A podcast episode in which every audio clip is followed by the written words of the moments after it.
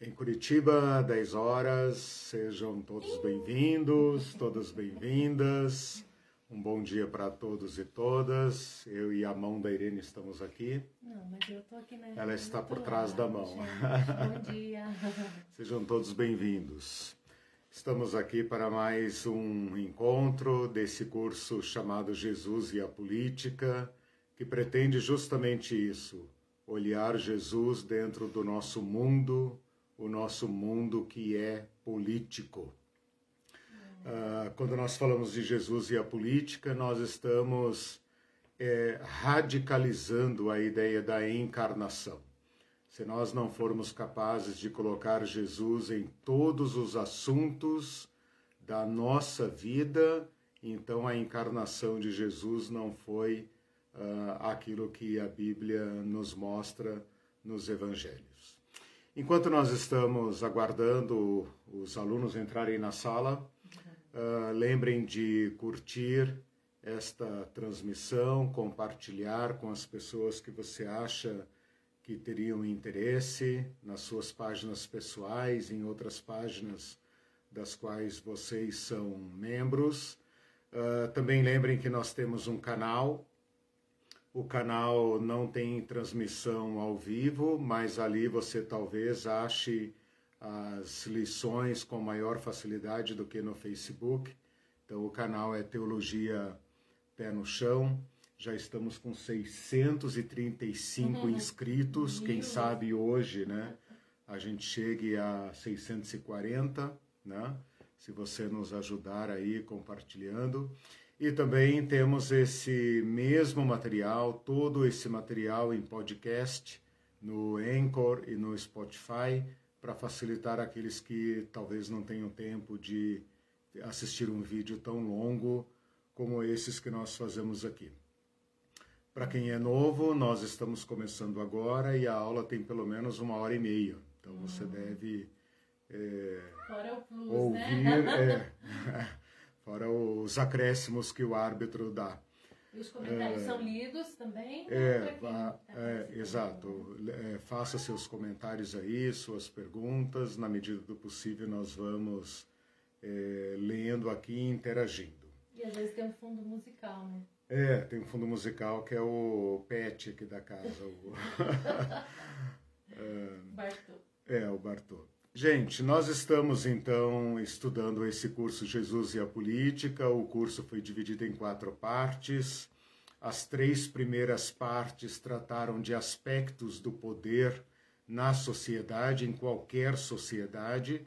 No caso, nós estamos estudando a sociedade do primeiro século, uh, na qual Jesus viveu e no qual a igreja se organizou pela primeira vez. E desde domingo passado começamos a análise de um outro poder, um poder que tem outra natureza, outra direção, que é o poder de Jesus.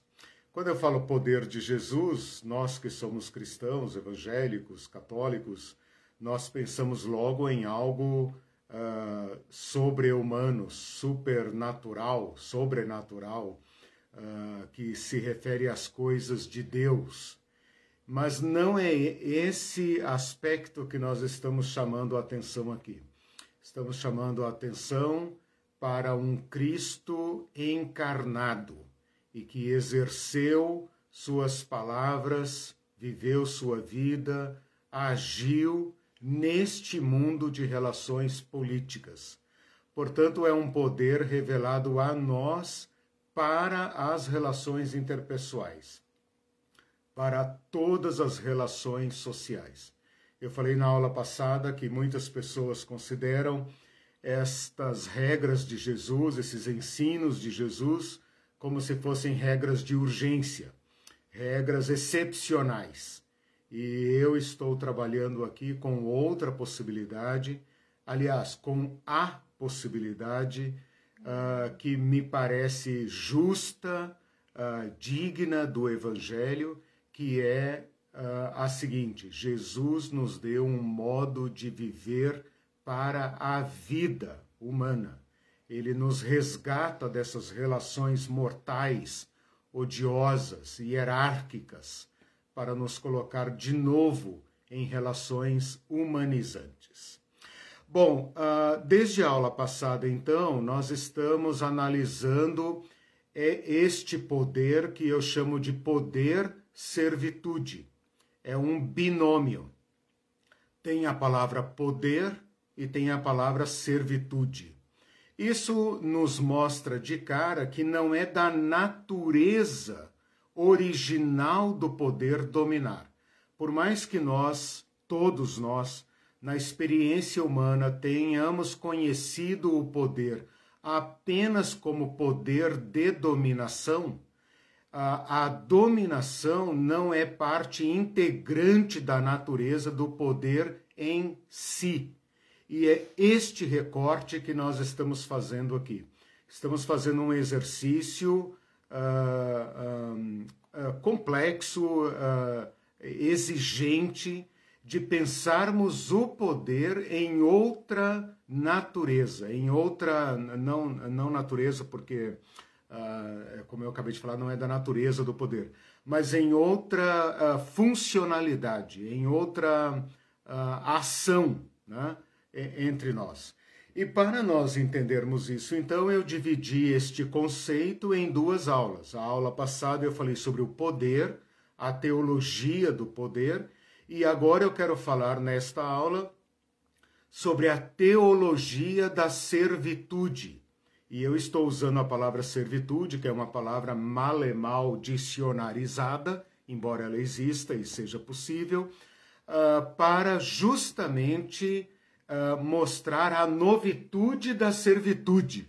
Uhum. Tá ficando difícil falar sobre servitude, né? Porque se eu falar sobre servo, serviço, servil, uh, escravidão, a gente normalmente vai pensar nas experiências históricas, empíricas destas uh, ações, né, destas práticas. Mas eu quero então mostrar hoje uma teologia da servitude, para que nós não cometamos o erro de pensar no Cristo e no que Cristo propôs dentro das, das categorias da nossa sociedade. Porque a nossa sociedade é uh, inevitavelmente hierárquica e o poder é concentrado naqueles que estão em cima e os que estão embaixo com mínimo poder, sem poder, desprovidos de poder, são aqueles a quem é relegado o servir, o serviço. Então a gente poderia dividir a sociedade entre aqueles que são servidos, porque têm poder para exigir este serviço, né? e aqueles que são obrigados a servir e não serem servidos. Se nós encaixarmos Cristo dentro destas categorias da nossa história humana, nós estaremos colocando os cristãos como os escravos do mundo. Nós não podemos cometer este erro. Por isso, a aula de hoje é dedicada a uma teologia da diaconia. A palavra diaconia foi, olha como nós somos astutos, nós seres humanos, né? Como nós a, a, apropriamos tudo, inclusive o evangelho, para dentro dessa estrutura hierárquica, né? A palavra diaconal, diaconia, diaconel, que é tão comum no Novo Testamento, aplicado a Jesus Cristo e à Igreja, foi transformado dentro da estrutura eclesial num cargo. E este é, eu vou mostrar isso mais para frente para vocês, este é um dos erros que nós cometemos em relação a Jesus Cristo. Então, o que eu estou querendo dizer de início é o seguinte: nós temos uma estrutura social que é praticamente universal. E dentro dessa, dessa estrutura, nós temos uma, uma como se fosse uma forma piramidal, né? em que poucos exercem muito poder, em que poucos possuem muito, e que na medida que vai descendo então essa escala social, você vai tendo a massa das pessoas uh, desprovidas, então, de bens, porque bem é um tipo de poder, e desprovidas de poder. Jesus Cristo confronta esse sistema. Por isso eu não estou falando de um Cristo apenas servo. Estou falando da servitude como um poder. E este poder tem uma teologia própria. E é isso que nós começaremos, quer dizer, que nós começamos na aula passada a estudar. Então tá claro, né? É, esta, este binômio, né? Poder, servitude, está sendo estudado aos poucos. Então, na aula passada nós estudamos poder, hoje vamos estudar servitude e uh, entre o final desta aula e início da próxima, nós vamos então juntar estes dois uh, elementos que na nossa sociedade são antagônicos e excludentes, né? É, quem serve é quem não tem poder, quem tem poder não serve, né? Uhum. Uh, uh, exige, manda, explora, mas não serve, né? Uh, nós vamos juntar então estes dois termos antagônicos e mostrarmos então um novo caminho, porque de fato é um novo caminho. Esse caminho que nós estamos explorando aqui, estudando, não é um caminho desenvolvido a partir da nossa cultura humana. Ele nos foi revelado por este homem, Jesus Cristo, ok? Então vamos lá. Eu quero começar então hoje, deixa eu ver aqui, já vou apresentar para vocês o esquema da aula. Eu quero apresentar essa teologia da servitude a partir do Antigo Testamento usando como base, como ponto de partida, dois títulos que serão assumidos por Jesus Cristo. Serão atribuídos a Jesus Cristo postumamente, né? ou serão, ou e serão, assumidos por Jesus Cristo. Ou seja, Jesus Cristo traz para si esta, é, é, é, esses títulos, né? mas não apenas títulos, esses títulos com a sua pré-história, com a sua história, com a sua genealogia no Antigo Testamento. E esses dois títulos são, uh, dois pontos, abre aspas, servo de Deus, ou servo do Senhor, ou servo de Yahvé, depende se nós estamos no Antigo Testamento ou no Novo Testamento, mas servo de Deus. E o outro título que não tem sentido a não ser em Jesus Cristo, é o título Filho do Homem. Esse título Filho do Homem é muito é, conhecido por nós, qualquer de nós que já lemos o Evangelho, porque Jesus o assume, né? e nós só conhecemos esse, esse título, né? Esta expressão em Jesus Cristo, fora de Jesus Cristo ela não tem sentido, né? ou antes de Jesus Cristo, ela não tem sentido. Uh, Jesus a assume por nós, e esses, esses dois títulos, então, o título Servo de Deus é um pouco menos conhecido, mas eu vou elucidá-lo, vou trazê-lo à tona uh, ao longo da aula de hoje. Bom, para então começarmos, eu quero contextualizar esses títulos no Antigo Testamento. Então, falando rapidamente sobre o Antigo Testamento, a gente poderia fazer uma certa análise a partir daquilo que estudamos na aula passada sobre a história do poder, não tanto uma teologia do poder, mas uma história do poder, ah, principalmente no povo de Israel. O povo de Israel, comparando com as nações ao redor, com os povos contemporâneos da antiguidade, o povo de Israel tem algumas uh, peculiaridades em relação a, a, a, ao exercício do poder. Primeiro, é um povo que nasce da escravidão, portanto, é um povo uh, que nasce de, uma, de, uma, de um evento uh, completamente improvável. Como que um povo, milhares de pessoas, são tiradas da base da pirâmide do, de um império, um mega império, o Império Egípcio. que dominava todo o norte da África e o Oriente Médio, né, rivalizando com a Babilônia, outro império. Então nós temos um povo que sai deste caldo do império. E não apenas do caldo do império, da base do império. Né? Nós temos o Abraão, que apesar de ser um homem rico, rompe com a estrutura do Império Babilônico, se torna peregrino, portanto, se torna uma pessoa vulnerável.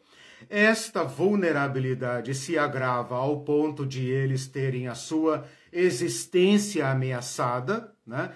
E normalmente quem desequilibra a produção de alimento são os impérios, como nós estudamos já aqui no Império Romano, de modo que eles não têm alternativa a não ser uh, uh, subordinar-se a um império, o Império Egípcio. Então a história de Israel se dá uh, fuga ou ruptura de um império, o Império Babilônico, e o acolhimento, busca né, da proteção num outro império. O império faz com o povo de Israel aquilo que faz com qualquer ameaça. Quanto maior a, a, a a possibilidade de um povo ameaçar o poder dominação, mais esse poder dominação vai apertar em cima deles. Então nós temos aí a história do povo de Israel, que é um povo subordinado a, ao massacre, ao peso, à máquina de exploração de um império. Quando este povo sai de debaixo deste desta dominação, uh, uh, isso ocorre claramente, expressamente nas Escrituras, pela intervenção de um poder. De um poder que uh, não se relaciona bem com os poderes imperiais, porque os poderes imperiais rivalizam com Deus. E este poder, então, vai se manifestar na base da pirâmide, nos mais fracos dentre o povo. Assim que esse povo sai da dominação, Deus os leva para o deserto. E para coibir qualquer possibilidade de Moisés se tornar um novo faraó, Deus lhes dá uma lei. E esta lei constitui cada indivíduo da uh, nação judaica, da nação israelita desde os homens, mulheres, crianças, jovens, estrangeiros, todos têm seus direitos assegurados neste código que nós vamos chamar de Lei de Moisés. Então, esse é um primeiro ponto que nós talvez não percebamos, mas que é, quem sabe, o germen de um Estado de direito, em que as relações agora são normatizadas, são amarradas no direito. E o próprio Moisés é subordinado a este código. E Arão, que faria o papel de um superpoder religioso, o homem mágico, o homem que uh, fala diretamente com Deus, que vê a glória de Deus e etc e tal, que poderia ser o paralelo daquela classe sacerdotal, tanto da Babilônia como do Egito, é imediatamente enquadrado neste código legal, de modo que eles se tornam a tribo sem terra. Né? No curso sobre generosidade eu falo sobre isso. Então Deus faz aqui um equilíbrio de poderes. Moisés não é sacerdote e o sacerdote não governa. Você já tem aqui uma divisão de poderes. Né? Não é o, o Estado moderno, mas é uma divisão de poderes. Né? Moisés não é o guerreiro, o guerreiro é Josué. Né? E todas essas atividades amarradas num código legal, de modo que até a viúva, o órfão e o estrangeiro tenham seus direitos assegurados. É claro que a lei de Moisés pode parecer para nós hoje eh, terrível, mas comparativamente aos povos, nós não temos aqui um poder despótico, né, que passa a explorar este povo. Moisés poderia facilmente ter sido esse explorador. Afinal de contas, ele trouxe o povo, ele tirou o povo. Então, nada mais justo do que Moisés assumir esse papel. Ele já era até um príncipe egípcio, né? Para ele teria sido muito fácil uh, uh, criar o Egito do Sul, né? o Egito renovado. Né? Uhum. Eu preciso lembrar do conselho de vocês para comer maçã. Outro detalhe muito importante é que esse povo de Israel não terá rei. Esse povo de Israel se reporta diretamente a Deus, mas nem Deus lida com esse povo de modo arbitrário. Ou seja, Deus não é como os reis da terra. Deus faz uma aliança. Deus se obriga a uma aliança. E este povo vai viver deste modo confederativo por séculos. As, as, as projeções aí, os estudos, uh, chegam até a 300 anos que esse povo viveu na terra do, uh, da Palestina, né, chamada então de Canaã, sem um poder central. Como vivia o povo na época dos juízes? Vivia sem rei. Né? Tem uma notinha no livro dos juízes que fala assim: uh, uh, nessa época não havia rei em Israel, cada um fazia segundo bem lhe parecia, que parece uma crítica uhum. pró-monarquia. Né? Mas essa nota pode ser interpretada diferente, pode ser interpretada como uma liberdade democrática. Né? O que estava acontecendo ali não era a falta de um rei, porque a lei de Moisés não não, não, não dependia de uma realeza. Né? Uh, na verdade, o que estava acontecendo ali era o mau funcionamento da aliança. Né? Por isso, a história de Israel é uma história dramática. Teve um juiz muito importante chamado Gideão que fez uma libertação tão grande, está no capítulo 6, 7 e 8 de Juízes, em que o povo fala assim para ele: Cara, vamos fazer aqui um acordo. Você se torna nosso rei, olha que bonito isso, né? O povo vai eleger democraticamente um rei. E a partir do momento que eles estabelecerem um rei, a dinastia, a casa de Gideão, passaria ao andar de cima e se tornaria intermediário entre o povo e Deus. E Gideão diz exatamente assim: Eu não reinarei sobre vocês, nem eu, nem meu filho, nem o filho do meu filho. O Senhor governará sobre vocês. Vocês façam a vontade de Yahvé e tudo correrá bem para vocês. Então Gideão tem ali uma primeira tentativa de monarquia, mas ele uh, corretamente renuncia. O seu filho chamado Abimeleque, ó, o filho do sujeito, né?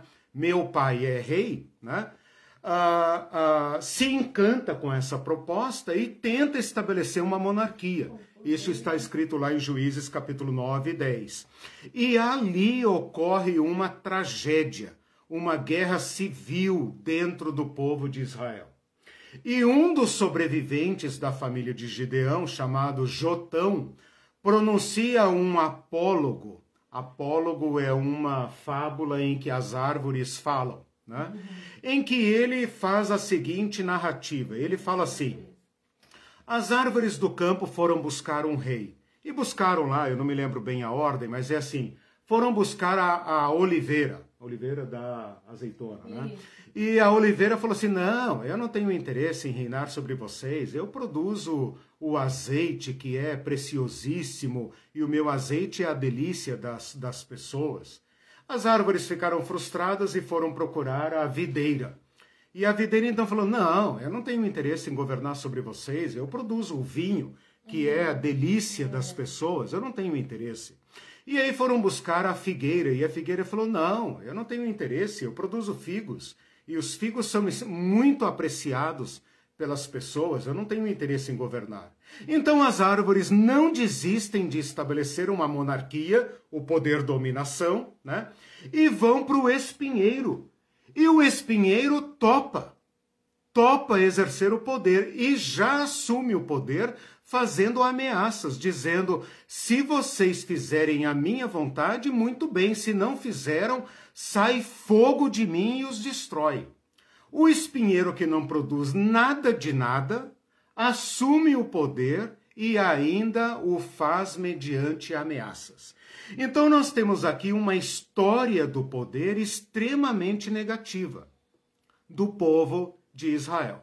Bom, nós temos a história da monarquia, a história da monarquia é um grande fracasso, e para corrigir este fracasso, vai surgir na história de Israel os profetas. Eu estou fazendo aqui um resumo do resumo do resumo da história de Israel, estou citando algumas referências, vocês vejam lá. Ah, seria interessante aqui, antes de chegar nos profetas, citar primeiro Samuel, capítulos é, 9, 8, 8, 8, 9, 10 por ali, quando o povo de novo chega para um libertador, como haviam feito com Gideão, e fala: Samuel, é o seguinte, cara, você já está velho, seus filhos não são como você, então nós precisamos de um rei.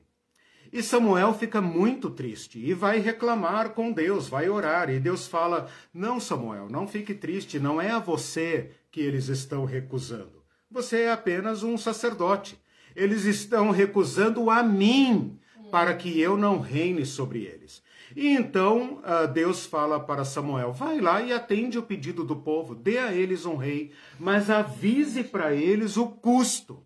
E se você ler então o capítulo 8, 9 e 10 de 1 Samuel, você vai ver que o profeta fala o seguinte: olha, eu vou lhes dizer o que é um rei. O rei vai tomar suas terras, vai tomar seus animais, vai tomar a sua colheita, vai tomar os seus filhos para serem soldados dele, vai tomar suas filhas para serem mulheres dele e escravas do, da, da, da sua corte. E o povo fala: não, nós queremos um rei. Então, essa história é uma história triste, né? a história do poder.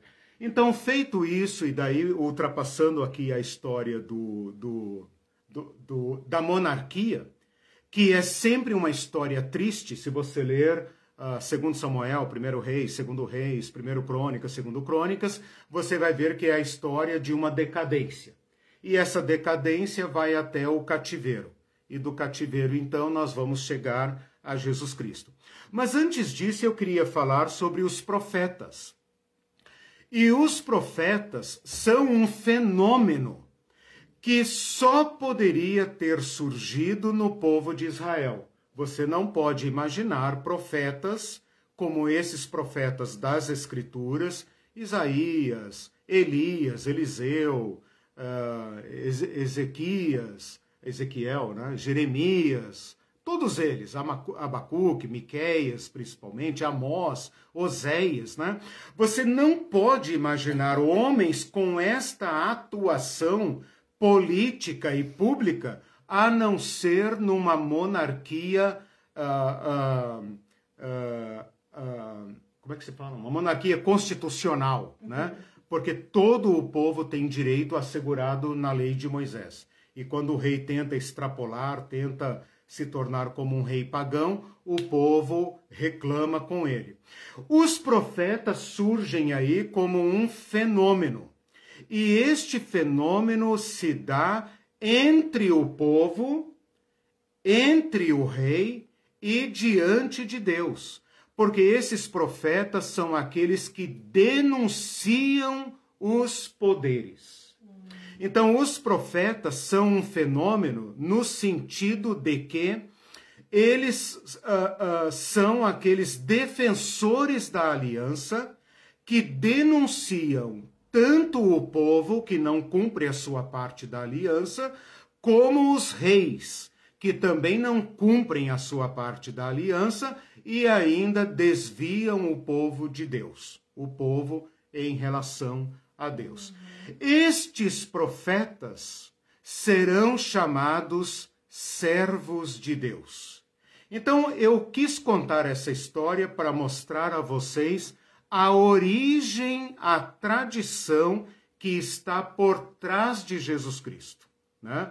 Jesus Cristo é o último de uma longa corrente histórica de profetismo.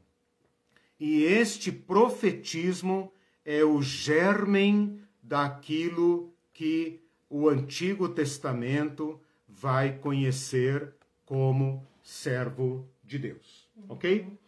Este título, então, vai ganhar corpo, ele vai ganhar substância no profetismo. E vai surgir então um personagem, este personagem está em Isaías, depois eu coloco ali as referências para vocês, e o capítulo mais conhecido do servo é o capítulo 53 de Isaías.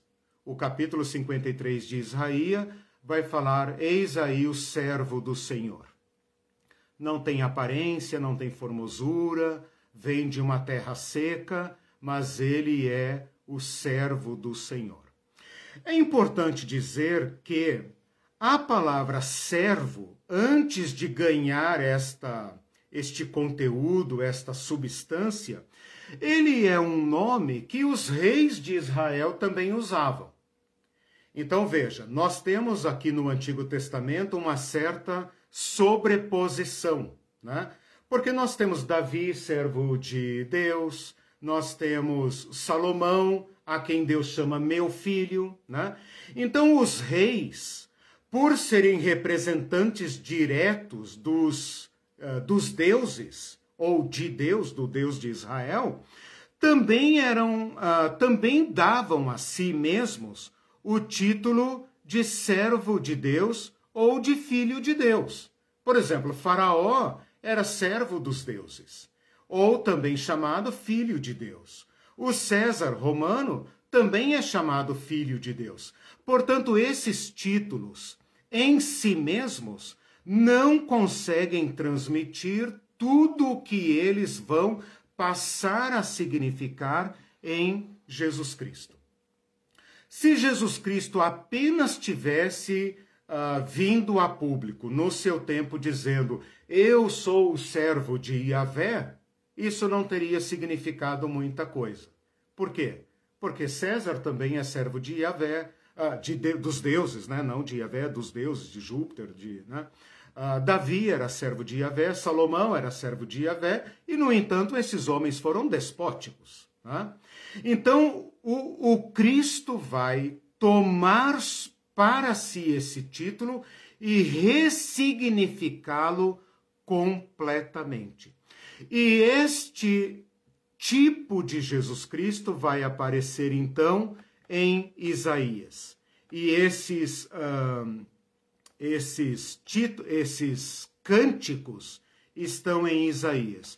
A Irene vai anotar aqui rapidamente, para vocês pesquisarem depois, estes cânticos do servo, que estão na última parte do livro de Isaías. Então anote assim, é, superficialmente, Isaías 42, Isaías 49, Isaías 50 e Isaías 53.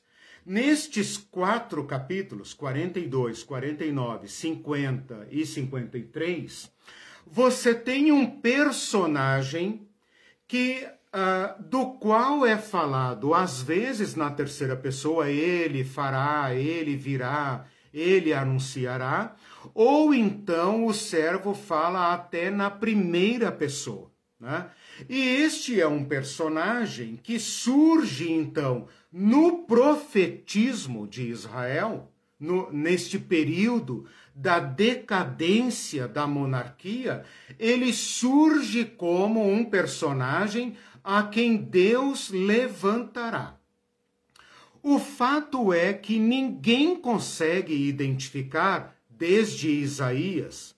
Isaías viveu há 700 anos antes de Cristo, dá mais do que uma história do Brasil e mais meio Brasil praticamente de história. Né? Alguns estudiosos vão dizer que esse, uh, esses textos não foram escritos por Isaías, foram escritos 200 anos depois de Isaías. Independentemente disso, é tempo pra caramba. Né? É de 500 a 700 anos antes de Cristo. Durante todo esse tempo, os estudiosos de Israel tentavam entender quem era este personagem. Quem é este personagem a quem Deus levantará como seu servo. Eles não têm uma resposta definitiva para este personagem até os dias de Jesus Cristo. Ou seja, quando Jesus Cristo estava andando pela Palestina, as autoridades judaicas, os fariseus, os saduceus, os escribas, os doutores, ainda divergiam sobre o que significava esta expressão meu servo, servo de Yahvé. Ele não é, se você ler os quatro cânticos, você vai perceber que ele assume funções redentivas. Ele libertará o povo de Israel. E ele será sofredor. Portanto, ele é chamado também o servo sofredor. Ora, quem é que sofre na história de Israel? O povo de Israel. Então eles tendem a pensar que se trata ou do povo de Israel, então o servo de Yahvé não é um personagem, é um povo. Qual povo? Israel. Então Israel vai sofrer e eles passam a interpretar todo o sofrimento de Israel como sendo o servo de Yahvé. Ou então se trata de um personagem. Mas quem é este personagem? Então, aquela curiosidade em torno de Jesus, toda aquela intriga em torno de Jesus, quem é você? Quando João Batista, por exemplo, aparece, né? Quem é você? Você é o profeta? Você é Elias? Você é o Messias? Toda essa agitação em torno de João Batista e em torno do próprio Jesus indicam uma curiosidade uh, de cumprimento profético em torno de João Batista, de Jesus ou de qualquer cara que aparecesse uh, com um certo figurino. Né? É como se os especialistas tivessem um certo desenho e comparassem esse desenho com João Batista, com Jesus, com Barrabás, procurando alguém a quem eles pudessem dizer: Este é o servo de Yahvé.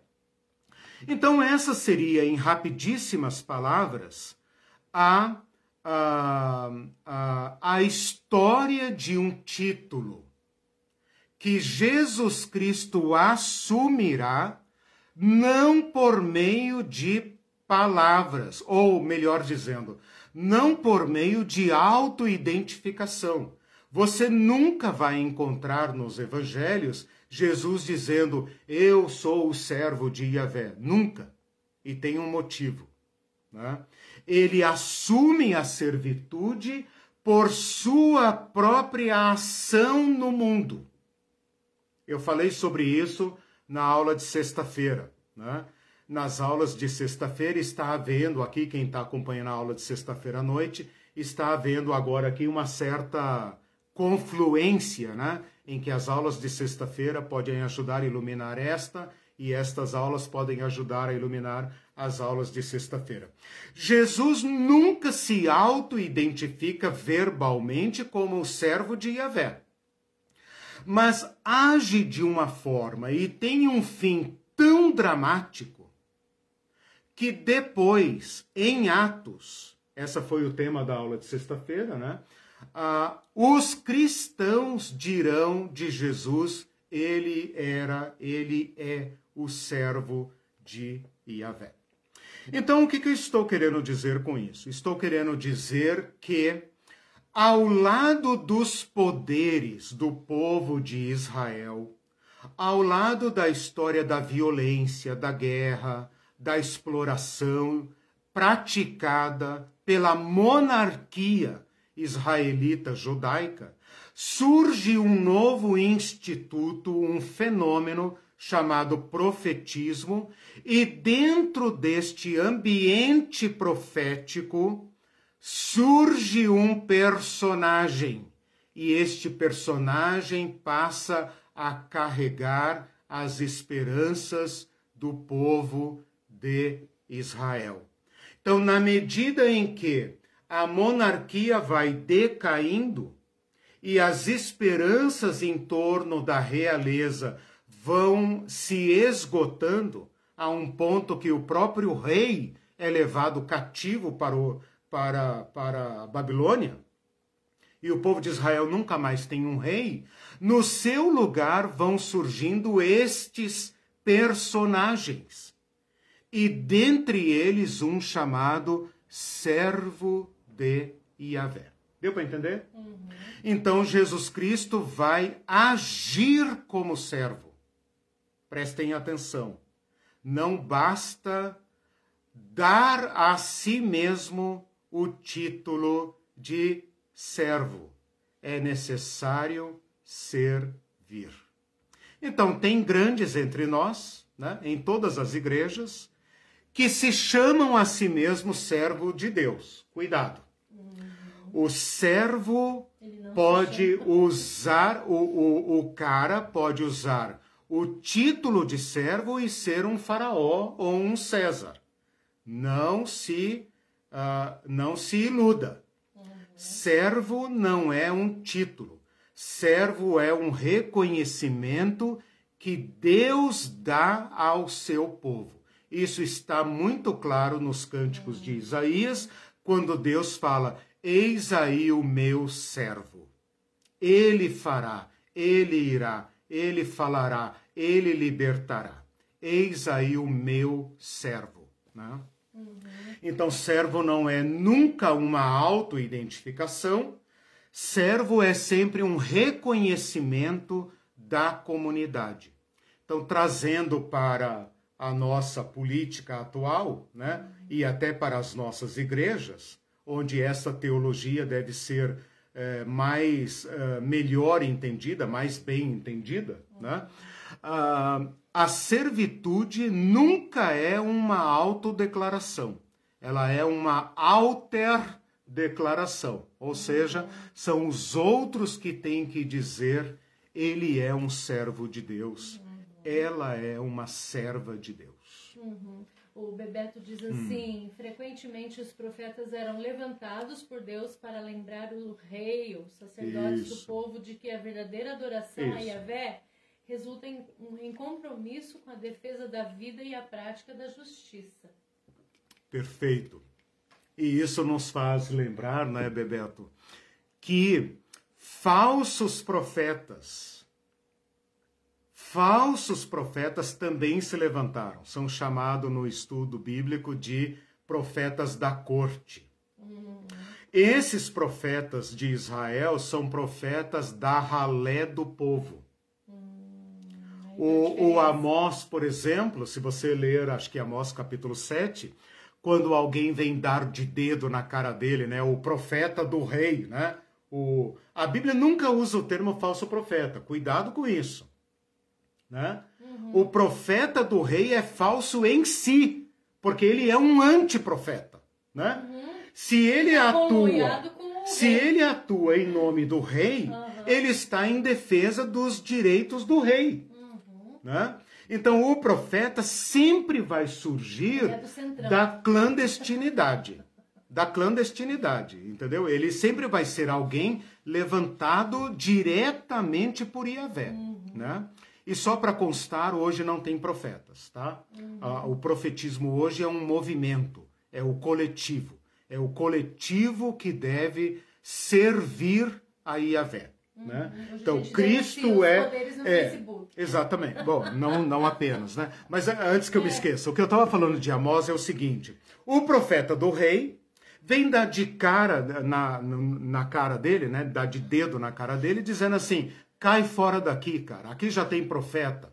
E você vai profetizar lá longe, vai para outro lugar. E ele fala: Eu não sou profeta nem filho de profeta. Eu sou peão, cara. E Deus me mandou vir aqui. E eu nunca vou me calar. Né? Porque eu ouvi Yahvé e eu vim falar. Né?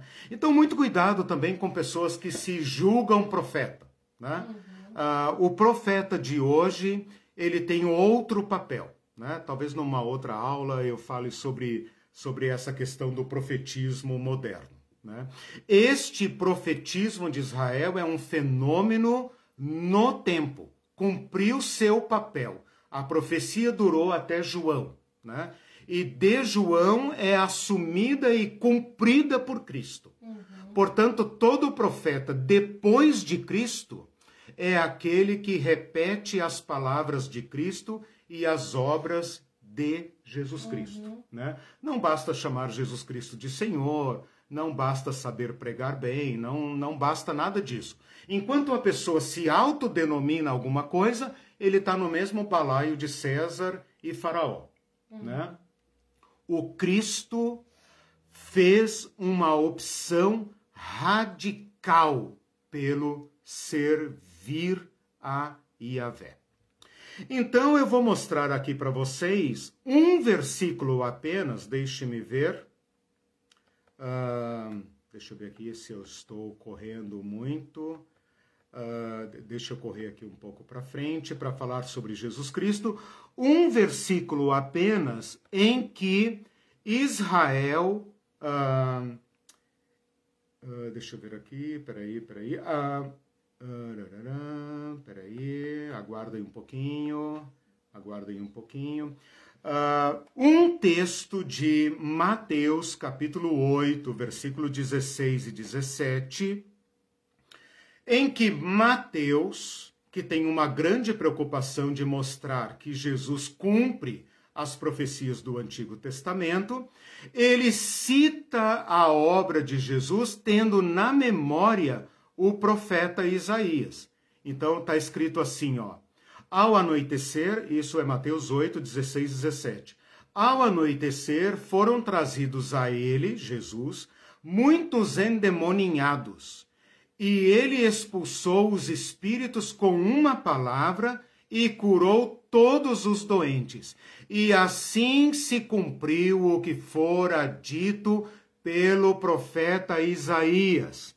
Ele tomou sobre si as nossas enfermidades e sobre si levou as nossas doenças.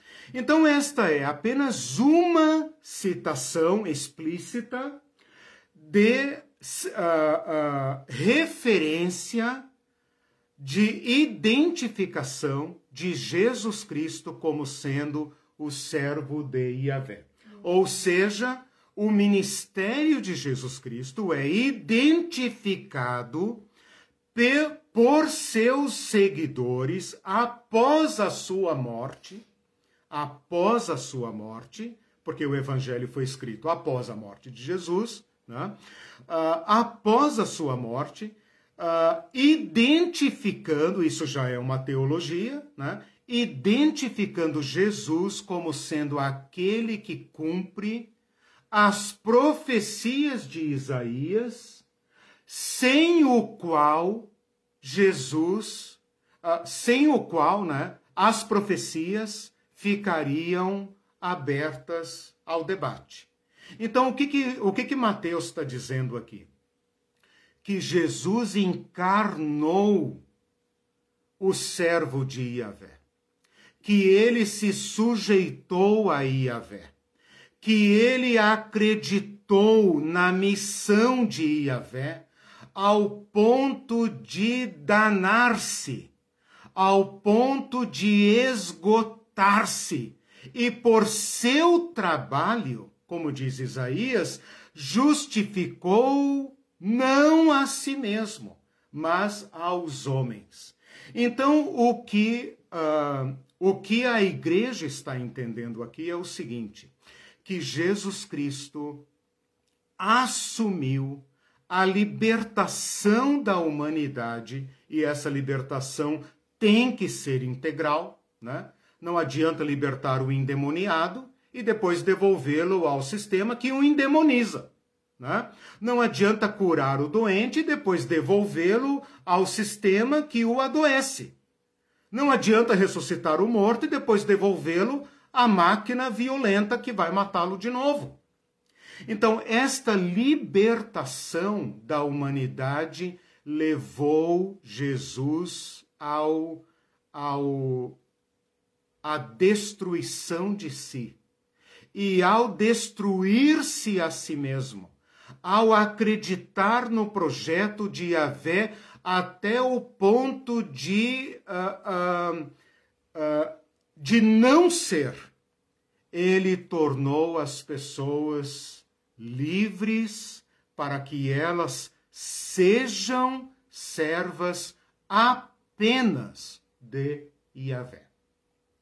Quando liberta a todos, extingue o poder. Porque a partir de agora, todo o que crê em Jesus Cristo nunca mais será servo do seu igual, do seu semelhante, e nunca mais explorará ou dominará o seu semelhante.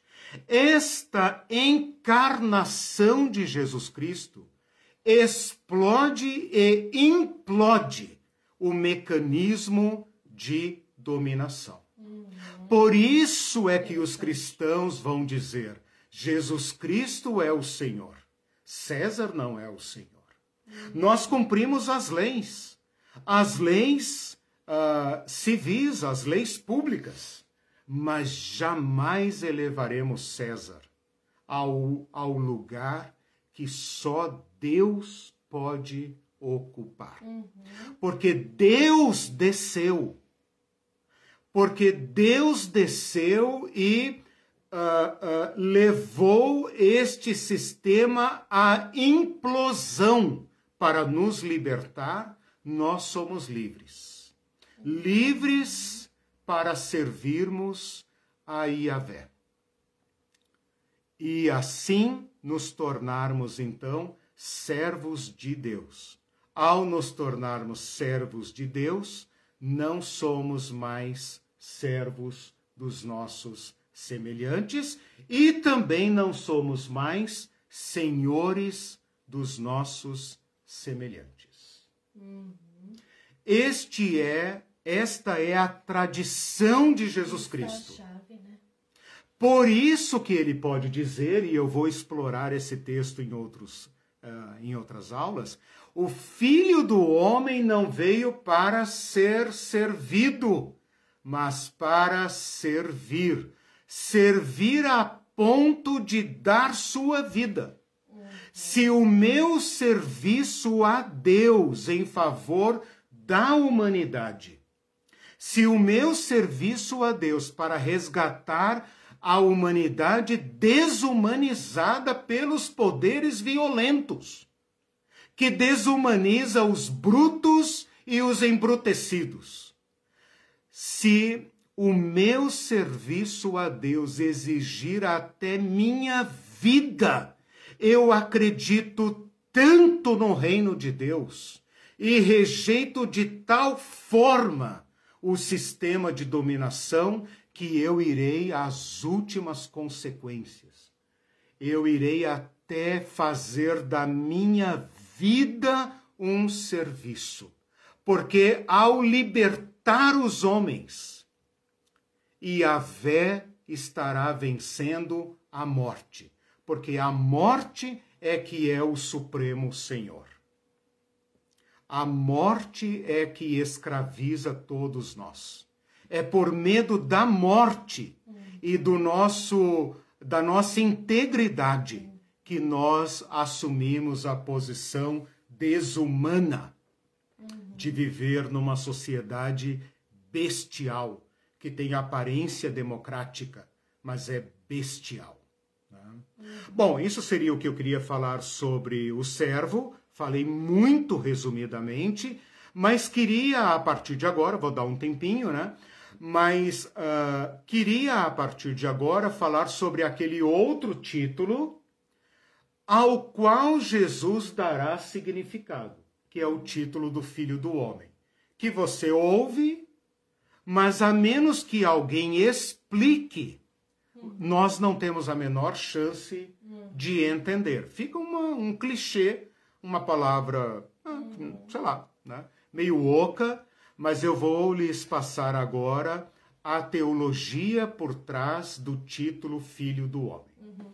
A Rosana diz assim: Eita, que tem um paralelo bom demais aí. Hum. Se os profetas do rei eram falsos per si, por se colocarem ao lado do rei e defenderem os seus interesses, o que dizer dos líderes religiosos de hoje que se colocam ao lado do inominável? Né? Esse que é injusto. Você que está dizendo, Quem tem nada. ouvidos, ouça. Exatamente. E quem tem entendimento, Exatamente. entenda. Por isso, reputo por indesculpáveis muitos Exatamente. dos cristãos que defendem e seguem Exatamente. esses líderes. Toda aliança toda aliança da igreja, coletiva ou individualmente, aos poderes de dominação é diabólica. A crítica, a crítica que o Antigo Testamento faz aos poderes hierárquicos, monárquicos, opressores é diabólica. Nós vamos estudar isso aqui explicitamente. Todo o poder sobre. Por, por isso que eu disse no início da aula que nós só conhecemos o poder como dominação. O poder é uma força que se impõe e que, se você não se sujeitar a ele, ele te machuca ou te mata. Uhum. Né? Mas esta característica do poder não é parte integrante do poder. E Jesus Cristo vai nos mostrar isso. Jesus Cristo vai desmascarar os sistemas de poder todos, tanto o religioso como o romano. E ali nós podemos colocar todos, do Brasil, dos Estados Unidos, da África, da Ásia, eh, seja qual for o regime. Porque todo regime vai ter que lidar com distribuição de bens, serviços e poder. Uhum. E a sua tendência será a opressão. Sim. Mesmo que ela carregue o nome de comunista, democrática e etc., a história nos mostra que a, a, assim que ele começa a funcionar, o sistema de dominação que está na nossa natureza humana, que nos corrompe, se apropria desse sistema e o converte numa máquina de dominação. Uhum. Por isso que as igrejas mesmo que se chamem servo. Tipo, ah, eu não vou mais chamar meu pastor de pastor, de não sei do que, vou chamá-lo de servo. Não faz menor diferença. Se, a, se a estrutura for institucional e hierárquica, ela está mais para Roma e Faraó e Babilônia do que para a comunidade de Jesus Cristo. Uhum. A comunidade de Jesus Cristo vai se tornar um fermento novo, um vinho novo. Então, a Rosana, Rosana. Né, tem uhum. toda a razão. Isso uhum. que eu falei aquela hora que você falou, repete a frase, né? Toda associação uhum. de cristãos, coletiva ou individualmente, com os poderes é suspeita. Uhum. A igreja tem que preservar, por isso eu falei do profetismo, o seu papel de denúncia tudo que uh, uh, atenta contra a vida, estou repetindo as palavras do Bebeto ontem no nosso encontro, né? Tudo que não promove a vida, que não promove a libertação do ser humano é suspeito e merece a nossa crítica. Uhum. Então a igreja, uh, em sendo igreja de Jesus Cristo, jamais se aliará com qualquer projeto de poder a ponto de perder o papel de denunciar é. a exploração do ser humano. Ela deveria fazer o papel de dizer: opa, aqui você está extrapolando. Uhum. Opa, aqui você está corrompendo. Opa, aqui você não pode fazer. Você está ultrajando o ser humano. É isso que eu ia perguntar. Você disse que o papel dos profetas foi extinto naquela época. Aquele tipo de profeta. Aquele tipo de profeta. Aquele tipo de profeta. Eu ia perguntar justamente isso. Mas e hoje? Porque se os profetas da época denunciavam uhum. os poderes, uhum. seja do rei, ou seja, quando o povo extrapolava, uhum. é, a, hoje os poderes têm que ser denunciados ainda. Totalmente, então, com é certeza. a igreja que exerce Sim. esse papel. É. Agora, veja, se a igreja, se a igreja se estrutura de acordo com os poderes da sociedade, como que ela vai criticar? Daí Entendeu? entra naquele do, dos profetas, profeta do rei, que você falou, que não é. tinha profetas falsos. a Bíblia sim, não usa essa expressão. Sim. É, é... Isso passa batido também, né, na nossa uhum. leitura, porque é, né, se não existe a expressão na Bíblia profeta falso, é. né, é, profeta do rei, você lê e passa batido, né? Mas o rei era o poder central. Aí se você estava com o rei, como é que você ia denunciar, né? Exatamente. Então é a mesma Exato. coisa hoje a igreja. Se ela se perfila com os poderes ela não vai denunciar, pelo é. contrário. E se ela denunciar, por que, que ela não pode denunciar? Porque ela é igual. Entende? Ela pode dar os nomes sagrados que ela quiser dar. E ela se perfila com esses poderes para alcançar poder também e ser protegida Mas nas pautas que a ela igreja, quer. as igrejas dizer. exercem o poder mais descomunal que tem. Veja, uhum. até o poder uh, do rei do Antigo Testamento era regulamentado em lei. Eu tenho, tenho um curso aí no canal chamado Desobediência Eclesial. Né? É um título que causa arrepios e trimeliques, né? Porque falar de desobediência é, parece que é pecado líquido e certo, né? Uhum. Mas veja, o poder exercido dentro de uma comunidade cristã é o único poder, desafio você a discutir isso comigo, é o único poder para o qual não há limites. Uhum, é verdade. Não há limites todo o poder, até o poder da rainha da Inglaterra, o poder do presidente da República, do Joe Biden, de quem você quiser, está regulamentado na Constituição. Uhum. Esse é o poder, é, o princípio da legalidade, né? Da legalidade. A autoridade pública só pode fazer o que a lei permite, uhum. né? O que a lei manda, tem que fazer, né? Por exemplo, o Procurador-Geral da República não pode não denunciar. A lei lhe manda fazer. Quando ele não faz, ele está prevaricando. Eu estou denunciando meu, né, o PGR aqui, né, o engavetador geral da República. Porque ele tem que fazer.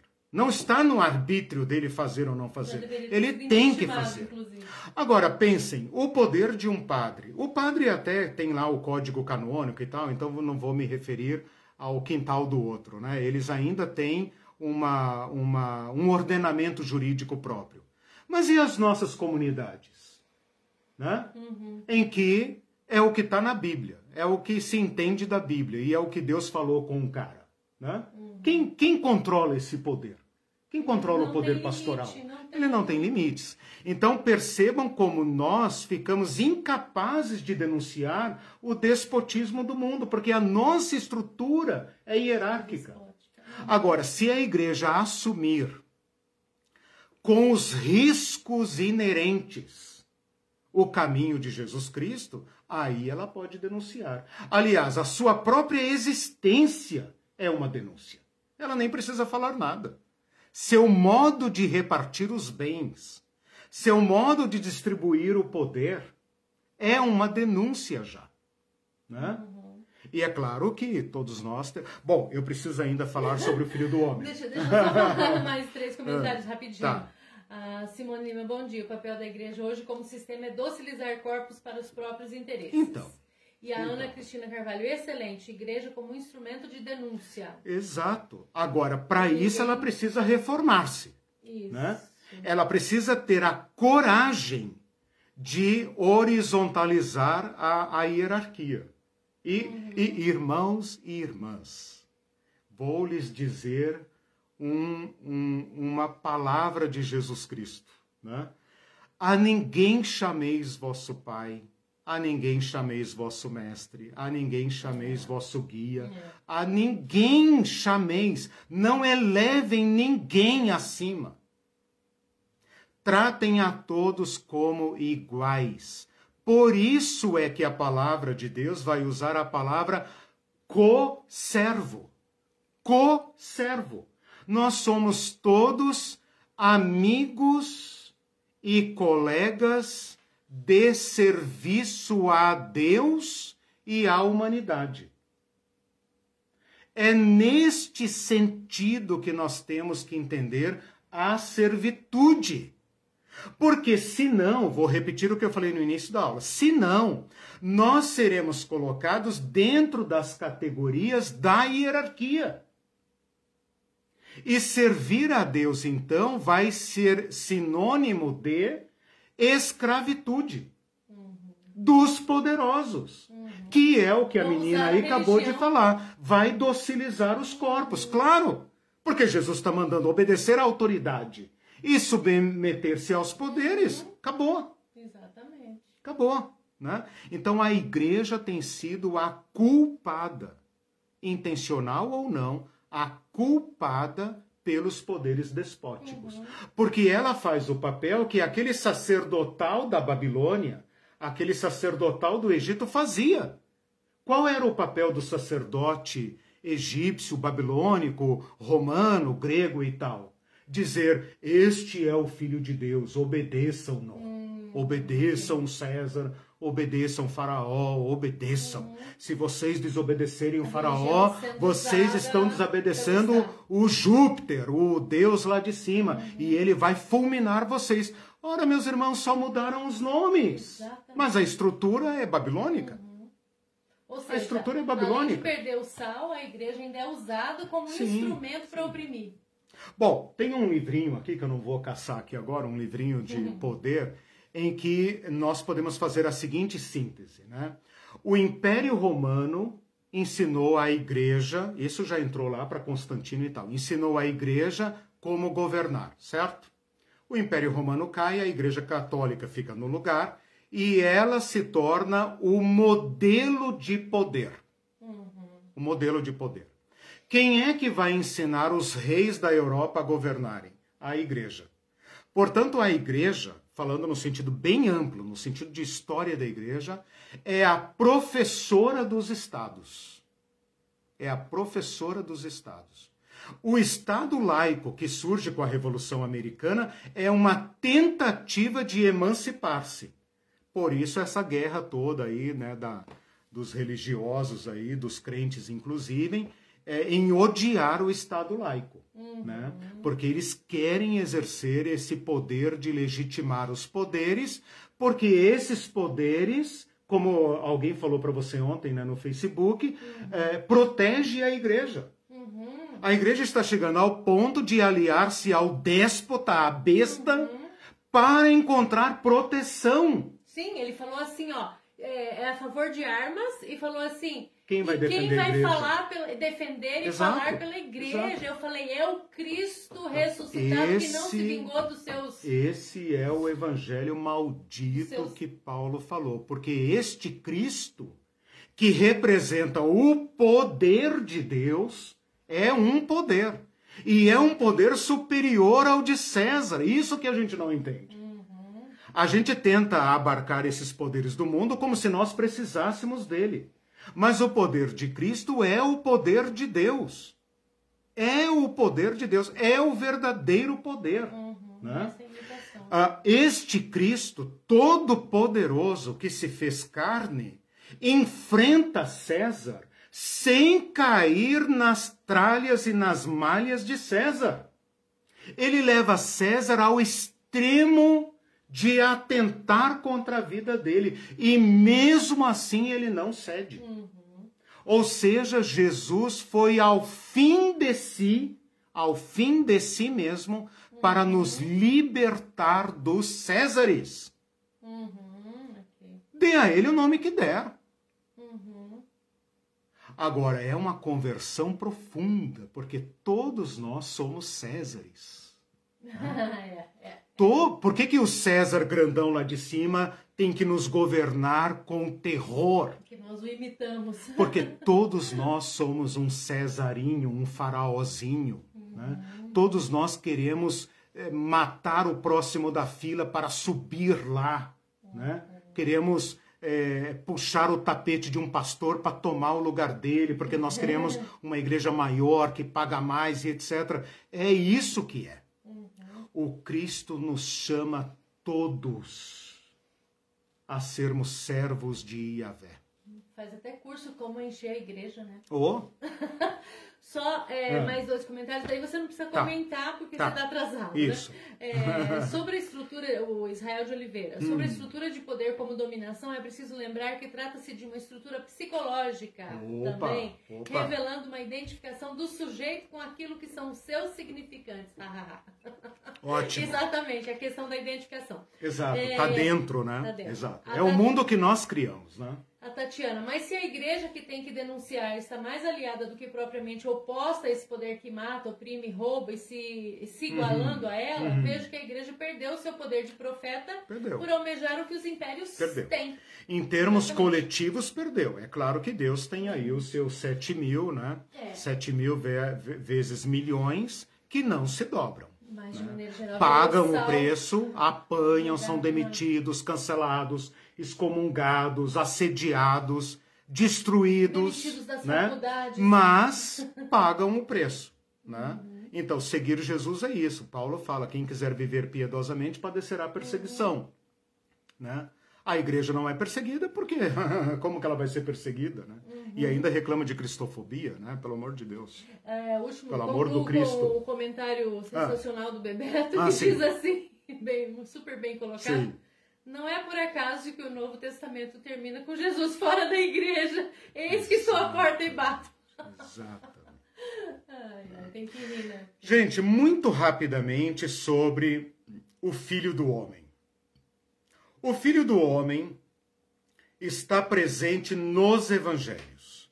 Significa dizer que é o título mais usado por Jesus e apenas por Jesus. Então, esse é um dado importante. Talvez você leia a Bíblia e tal e não percebe isso. Eu não tenho aqui quantas vezes tem, mas digamos assim, de 100 vezes que a palavra aparece no Novo Testamento, 98 está no Evangelho. Talvez ocorre uma em Atos, alguma coisa assim, mas é, é muito raro. Então, de 100 vezes que ela aparece, 98 está no Evangelho e principalmente na boca de Jesus. O que, que nós podemos concluir disso? É um título, Jesus se refere a si mesmo como filho do homem, né? inclusive falando na terceira pessoa, né? ele mesmo falando, ele poderia dizer eu vim, ele fala o filho do homem veio. Então ele é um título preferencial de Jesus, é usado apenas por Jesus em relação a si mesmo e nunca é usado por outros em relação a Jesus. Então você pode ver pessoas falando assim: ah, Jesus o Cristo, Jesus Messias, Jesus filho de Davi, filho de Deus, mas você nunca vai ver alguém falando assim: filho do homem, tem misericórdia de mim, filho do homem, olha, tal, tal, tal. Nunca. Então é uma expressão que está apenas na boca de Jesus, que Jesus prefere e que ele usa a si mesmo. Por que é que não está fora dos evangelhos? Porque a igreja, desde o Pentecostes, Pedro, Paulo, Tiago, João, toda a turma do de Atos para frente, né, até o Apocalipse, não vão se referir a Jesus como filho do homem. Portanto, filho do homem é uma expressão exclusiva de Jesus Cristo e autoidentificação, estou na página 4, autoidentificação de Jesus Cristo. Portanto, só ele usou, ninguém mais, nem em relação a ele mesmo. Então, esse é um dado que eu preciso falar porque normalmente as pessoas não percebem. Este título está no Velho Testamento. E esse é um dado importante também que é difícil perceber. E ele tem três significados no Antigo Testamento. Primeiro, ele é sinônimo de homem. Então você fala assim, por exemplo, uh, Deus não é homem para que minta, nem filho do homem para que se arrependa. Né? Homem e filho do homem aí é a mesma coisa. Então ele poderia ter falado: Deus não é homem para que minta, nem homem para que se arrependa. Por quê? Porque mentir e se arrepender são coisas dos humanos, né? não é coisa de Deus. Então, homem e filho do homem aí é uma expressão que se refere ao ser humano, ao humano. Então, ser filho do homem é ser humano. Nesse sentido, Jesus se refere a si como um filho da humanidade. Eu sou um dos homens. Eu nasci de mãe humana, né? e tem um pai humano. É adotivo, mas é meu pai. É, é, é um humano. Né? E se pode falar Jesus, filho de José, Jesus, filho de Maria. Portanto, é um humano como eu e você. Né? Segundo significado, vai aparecer de modo muito exclusivo e não muito claro em Ezequiel, o profeta, como vocativo. Então, em Ezequiel, me parece que umas cem vezes, ou quase cem vezes, noventa e tantas vezes, eu não me lembro agora exatamente, mas quase cem vezes, Deus chama o profeta, e isso só acontece com Ezequiel, filho do homem. Então, Deus vai dizer para ele, porque ele é um profeta, ele ouve a voz de Deus, a voz de Yahvé.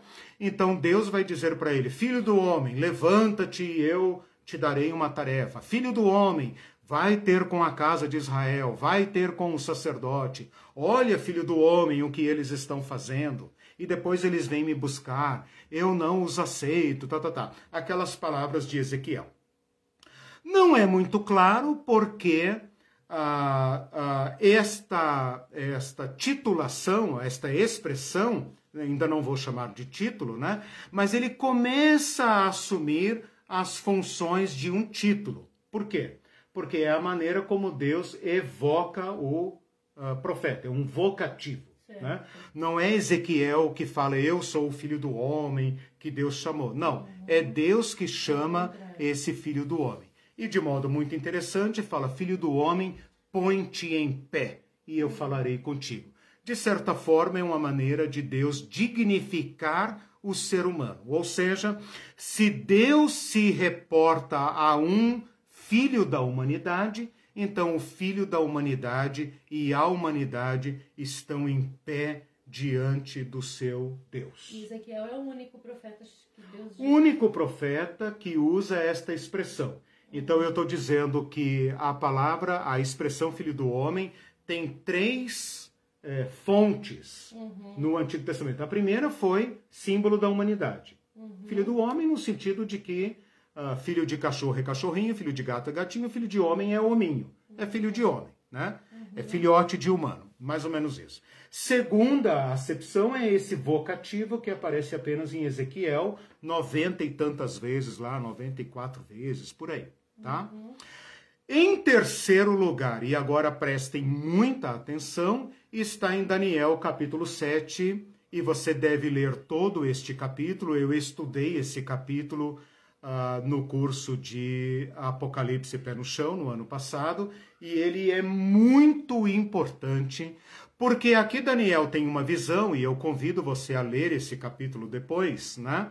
Daniel tem uma visão, vou resumir, em que ele, vivendo dentro de um império, né, império babilônico, medo-persa, né, Daniel vivendo dentro de um império, sendo profeta, portanto, sendo um crítico do poder, do poder imperial, né, ele é, é, afronta, entre aspas, o próprio Nabucodonosor, né, dizendo há um Deus na, acima, né, há um Deus acima de você, seu cabeção, né? Você é um cabeça de ouro, mas você vai cair, cara. Né? E há um Deus acima de você. Ele desenvolve uma contundente crítica contra os impérios. E no capítulo 7 ele vê os impérios como sendo bestas feras. Então ele vê lá, eu não vou é, citar aqui, mas são quatro animais ferozes um é um leopardo, o outro é um leão, o outro é um não sei o que, um urso, né? Acho que esses são os animais ferozes que o povo da Bíblia conhece.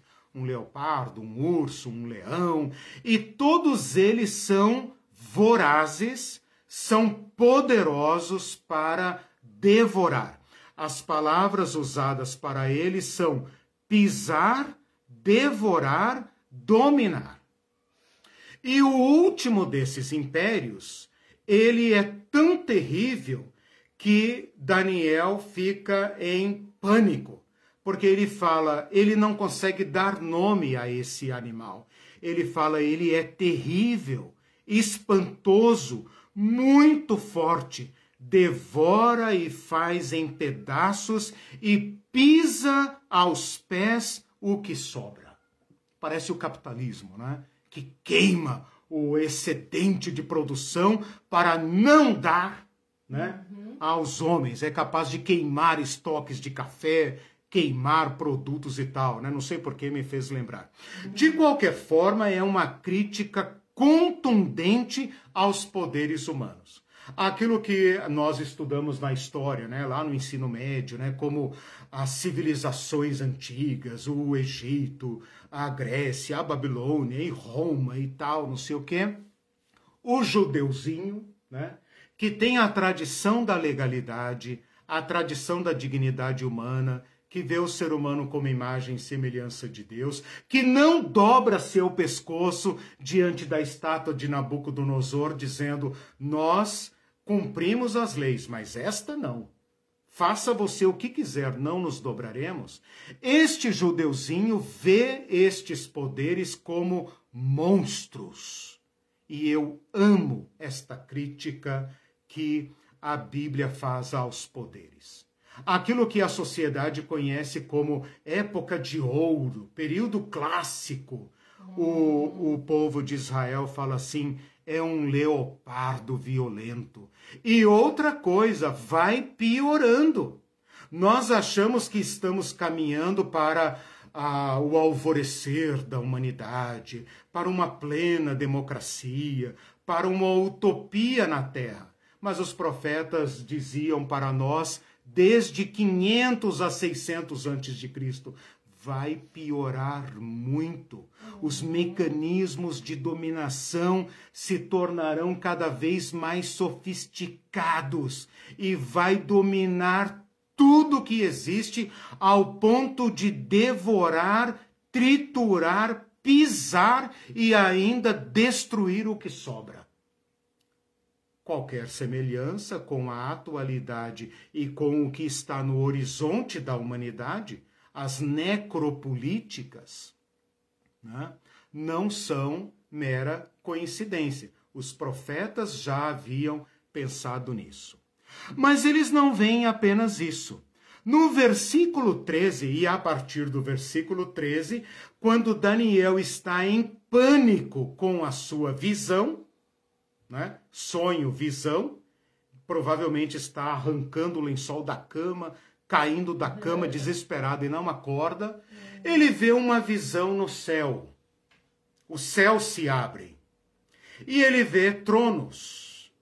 E ele vê um filho do homem que desce para assumir o poder, sem força, sem violência. Porque para vencer o urso precisou um leopardo, para vencer o leopardo precisou um leão, para vencer o leão precisou um monstro que não tem nem nome. E Daniel pensava: qual poder vai destruir esta besta fera?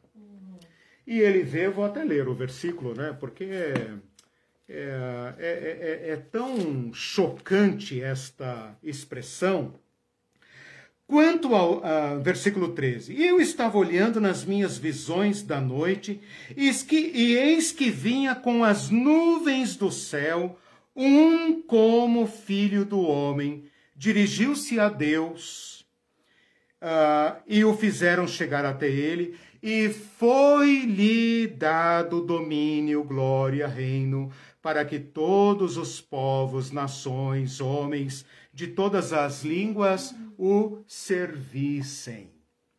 Servissem. Depois leiam o resto do texto.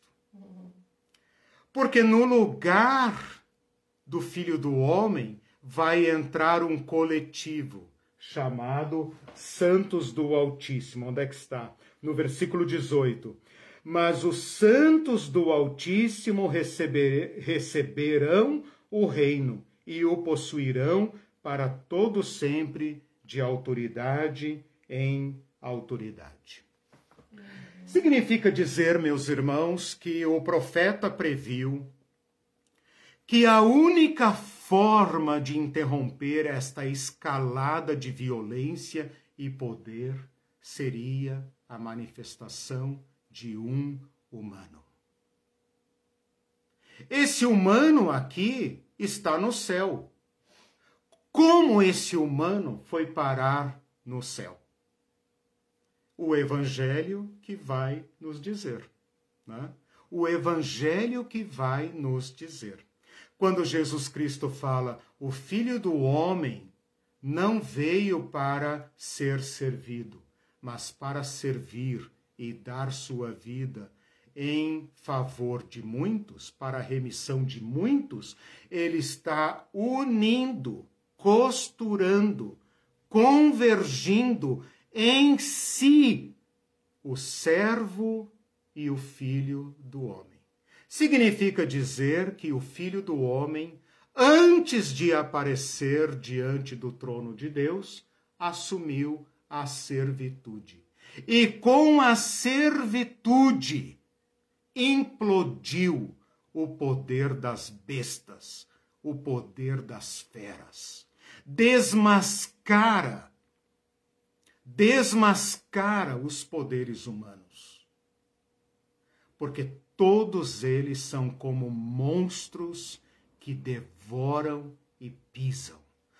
Todo sistema de poder, em algum lugar, está moendo carne humana para que nós possamos existir como sociedade. E esta escalada não vai parar, a menos que um humano, um filho de homem,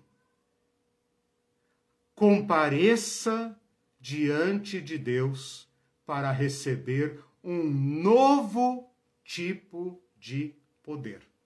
E a todos que aceitarem esse tipo de poder, todos os povos, nações e homens de todas as línguas se voltarão para este humano e o adorarão e o servirão. Por quê? Porque primeiro ele assumiu o serviço de Deus, a obra de Deus. Então, como esse humano foi parar lá diante de Deus? Ele foi parar diante de Deus porque ele nasceu entre nós. E por nós destruiu os poderes. E por nós conquistou um novo reino. Então, todas as vezes que Jesus falar o filho do homem vai, o filho do homem veio, o filho do homem, eles matarão o filho do homem, a cabeça dos judeus estão assim, né? Eles estão tentando, peraí, se é filho do homem é glorioso. Se é servo, ah, aí nós não sabemos o que vai acontecer com ele. Mas agora Jesus costura isso. O filho do homem não veio para ser servido. Os apóstolos estariam dispostos a servi-lo. Claro, porque se Jesus assume a glória do filho do homem, ele vai distribuir a glória para nós. E quem é que vai assentar na direita, na esquerda? Quem vai assumir esta pirâmide do poder para impor o domínio sobre esses pagãos miseráveis e, e descrentes, não evangélicos, espíritas, macumbeiros, muçulmanos, né? Janela 1040. Nós, né, irmão?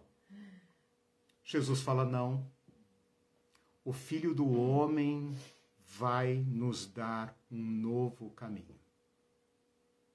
E este novo caminho trará à humanidade a libertação.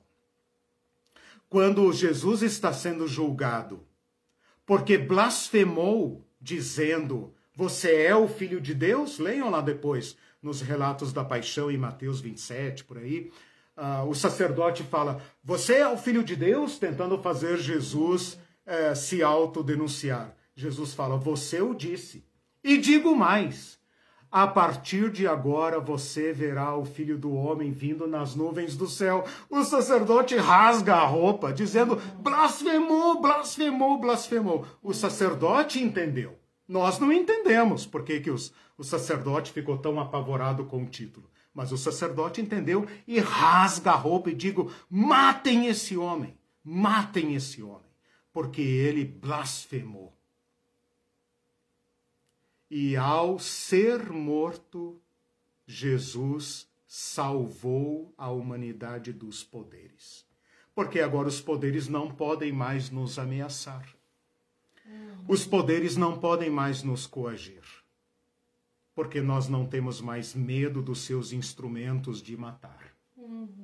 Por isso a igreja se tornou um novo poder o poder do Filho do Homem, o poder do humano, o poder do humano chamado a ser imagem e semelhança de Deus.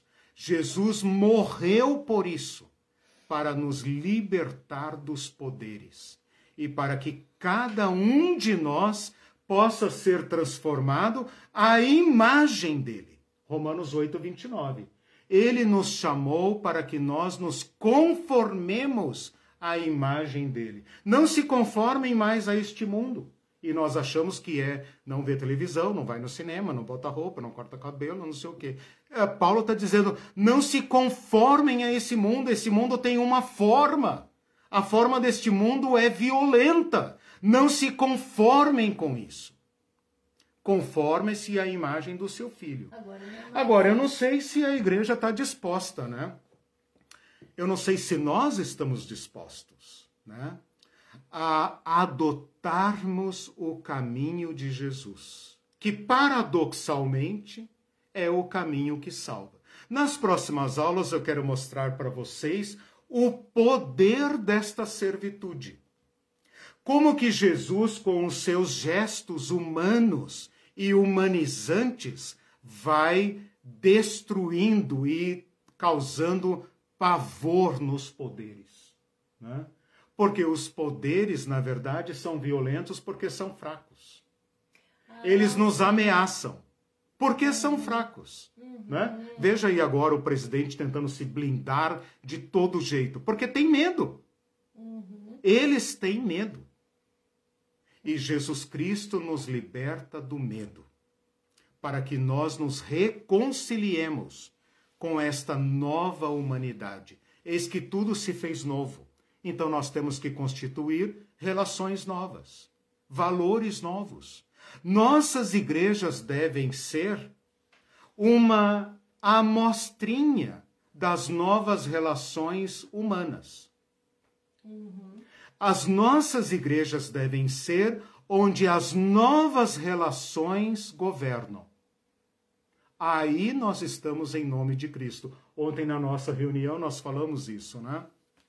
Tentando imitar Jesus, tentando nos reunir como Jesus, nós falamos isso. Jesus não é apenas um nome, né? Jesus invoca um caminho. E é esse caminho que nós queremos descobrir. Né? Nós o perdemos, em muitos sentidos nós o perdemos. Nós nem sabemos mais como é ser cristão. Estamos todos aqui nesse esforço de, de pedir a Deus, mostra-nos de novo o caminho. Acho que nós o perdemos. Uhum. Acho que nós pensamos e, na, e quando nós vemos, nós estamos do lado dos Césares, dos faraós, dos poderosos, disputando cargos, disputando títulos, pisando, queimando e destruindo. Né? Uhum. Então nós precisamos de novo desse rosto humano de Cristo, para que nós uh, nos identifiquemos com Ele. E isso toca inequivocamente a questão do poder. Por isso esse curso se chama Jesus e a Política. Uhum. Porque é uma nova política. É uma nova política. Sim. O Elton fez um comentário interessante. Ele diz: No meu entendimento, toda a neurose das igrejas em querer tutelar o Estado, dominar os ministérios, padronizar famílias, proibir a legalização do aborto, etc., uhum. tem relação com uma questão fundamental: incapacidade de dar testemunho do Evangelho. Ou seja, se a sociedade, o Estado e as leis são contrários ao que prega o Evangelho, uhum. ou ao que alguns cristãos entendem por uhum. Evangelho, o, eles são capazes de defender o que pensam e uhum. convencer as pessoas. Se uhum. precisam dominar o uhum. Estado, é porque são incapazes de defender Exatamente. em que acreditam. Exatamente. Bem colocado. É uma autodenúncia, né? Autodenúncia. É um auto-julgamento que a igreja está fazendo. Muito bom. O... Faz todo sentido. Um, o Israel diz assim: Nossa, isso sobre o domínio do Cristo é algo que você pode nascer sabendo, mas se emociona cada vez que Exatamente. ouve uma descrição incrível como essa. Exatamente. E... Ah, nosso coração se aquece, né? Uhum. Uh, aí eu, eu, eu também, né? Eu, eu concordo com você, Israel, né? Que falou. Israel. É, concordo. De fato, emociona, comove, a gente sente aquele quentinho no coração de novo pensando então, então Jesus abriu de fato um novo caminho, uhum. né? Então não é apenas uma religião que eu tenho que cumprir preceitos, né? É um novo modo de me pôr no mundo, um novo modo de agir, de existir, de, de se relacionar no mundo. Né? Uhum. Do qual a igreja é o coletivo. Né? Eu queria fazer uma pequena nota aqui. Uhum. Lembrem vocês que havia dúvidas sobre se o servo de Yahvé era um homem ou um povo. Lembra disso? Ficou claro? Lá, quando Isaías falou, eles não sabiam se o servo de Yahvé ia ser um indivíduo ou um povo. Uhum. Jesus Cristo tem a resposta. Uhum. É um homem e um povo. Uhum. Eu amei descobrir isso. Jesus Cristo nos deu a resposta. Uhum. É um homem e um povo. Nós somos o povo servo de Yahvé. Os cristãos são luz do mundo se brilharem contra esse estado de coisas. E serão sal do mundo no sentido de impedir a, a, a decadência das estruturas de poder pela violência se elas demonstrarem uma sociedade alternativa que o mundo deseja, mas não consegue erguer, porque não tem o, o germen original. Nós o temos. Quando a Bíblia fala que Cristo é o novo, novo homem, nova criatura, novo caminho, vinho novo, esse novo é novo mesmo. Porque as sociedades humanas não foram capazes de erigir um sistema justo. Até as tribos mais primitivas têm que sacrificar alguém, seja a mulher, a virgem, sei lá, eles têm que sacrificar alguém. Uhum. O Cristo nos dá um elemento novo, um ponto de partida, que nos corta desse sistema, mas ao mesmo tempo nos liberta dele. Mas Jesus Cristo assumiu o risco. Ele creu neste projeto.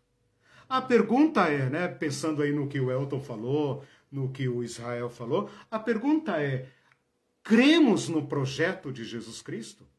Acreditamos, né, como esse cara que falou para você, acreditamos mesmo, como o Ariovaldo Ramos também fala, né, que a igreja não precisa da tutela do Estado? Uhum. Acreditamos mesmo que o caminho de Jesus é tão vitorioso, tão superior aos esquemas do Estado, que nós não precisamos de proteção do Estado? Que nós não precisamos de bancada evangélica, não precisamos de uma constituição evangélica, nós não precisamos destas coisas? Se nós acreditarmos nisso, nós temos chance. Sim. Né? Por isso, o Bebeto falou lá do Apocalipse, né? Por isso, no Apocalipse, né, na boca do leão, do monstro, Jesus pode falar ao seu povo: sejam fiéis. Sejam uhum. fiéis. O que, que eles podem fazer contra vocês? Matá-los? Grande coisa. Eu estive morto e eis que vivo. Uhum. O Bebeto comentou também hum. que a igreja está abastada e rica, que não precisa isso, de Jesus. Pode isso, manter do lado isso, de fora. Isso, exatamente. exatamente. É. Jesus incomodaria. Incomoda incomoda. Né? Jesus incomodaria. Exatamente. É. O Forlan Freitas reflexão hum. brilhante. A ânsia por poder cegou grande parte dos líderes evangélicos. É verdade. E a Tatiana diz assim: amo Romanos 12, 1 e 2. Não quero isso, me conformar isso, com esse sistema, nunca. Isso. Só que eles citam, os fundamentalistas citam, esse versículo. Como se estivessem fora do Só sistema. Só que hoje não é mais não ir no cinema, igual sim, você falou. Eu acho sim. que já mudou. Agora é. hoje é não ser comunista. Exatamente. é. Segundo a definição que eles dão. Segundo a né? definição de comunismo é. deles. Se você fala de Atos 2, eles desconversam. É, eu já exatamente. tentei isso. Não foi regra de urgência, aquilo que eu falei na aula passada. É. Serviu só para aquele tempo, hoje exatamente. não, seria loucura, é, né? O que convém. quem vai nos proteger, né? Como dizem aí os pastores da televisão, né? Aqui é o um mundo, meu irmão, né? Aqui é o um mundo. É, o Forlan diz assim ainda: cegos no exercício do poder guiando multidões subjugadas. Daí o desprezo pelo conhecimento. O Daniel falou aqui, né? Os poderes são monstruosos. Uhum. E Jesus vai nos mostrar que mais do que monstruosos, eles são energizados por Satã. Quando eu falar na próxima aula sobre Sim. a tentação de Jesus, a tentação de Jesus tem que ser entendida nessa perspectiva, de que ao dizer vai-te, Satanás, o Senhor te repreenda, somente a Deus prestarei culto, ali tem um confronto de poderes. Né? Uhum, Bom. O Israel diz ainda: Jesus abriu um novo caminho com um novo imaginário produzido a partir de novos significantes celestiais. A significação do celestial em nós. Novo significado, nova imagem, novo homem, uhum. novo, novo Adão, né? Novo Adão, uhum. nova humanidade. Não deveria ser novo para nós, né? É. Bom, meus irmãos, é, terminei aqui. Estamos trabalhando o conceito de poder e servitude. Nas próximas aulas eu vou continuar ainda argumentando sobre isso, porque nós temos que estabelecer esse ponto de partida para então analisarmos as palavras de Jesus. Uma boa semana para todos. Nos vemos na sexta-feira. Tchau, tchau. Tchau, gente. Valeu. Beijão. Bom domingo.